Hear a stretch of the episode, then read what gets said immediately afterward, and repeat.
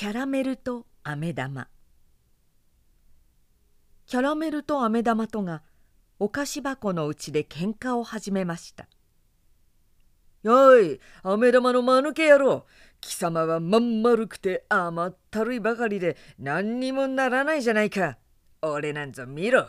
ちゃんと着物を着て四角いお家に入っているんだぞ。貴様なんぞは着物なんか欲しくったって持たないだろ。ざまを見ろやい。飴玉は真っ赤になって怒り出しました。しっけえなこと言うな。うちにいる時は裸だけど外に出る時にはちゃんと三角の紙の着物を着ていくんだ。第一貴様の名前が生意気だ。キャラメルなんて高慢チキな面をしやがって。日本にいるのならもっと日本らしい名前をつけろ。こんちくしょう横着なことを言う。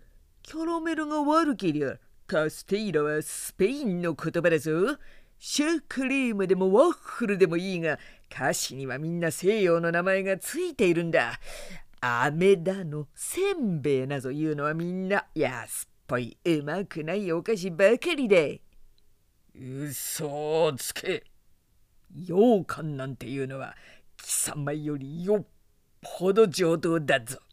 コンペイトはロシア語の名前だけれど俺よりずっとまずいぞ。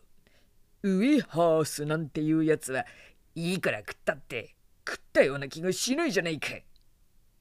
バカを言えあれでもなかなか体のためになるんだ。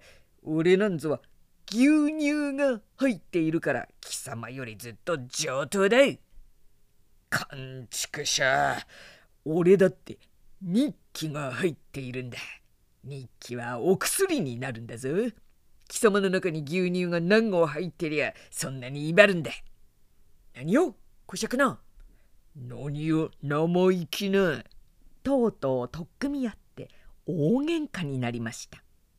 最前から見物していたキャラメルの仲間のミンツボンボンチョコレートドロップス飴玉の仲間の元禄西郷玉かりんとうアリヘイトウなどはそれというので駆け寄って双方入り乱れてごっちゃごちゃに押し合いつかみ合っているうちにみんなお互いにくっつき合って動けなくなってしまいました。そこへ坊ちゃんが来てお菓子箱の蓋を取ってみるとびっくりして「お母さん大変大変お菓子が喧嘩をしてる!」と叫びました。お母さんもやってきてこのありさまを見ると「それごらんなさい。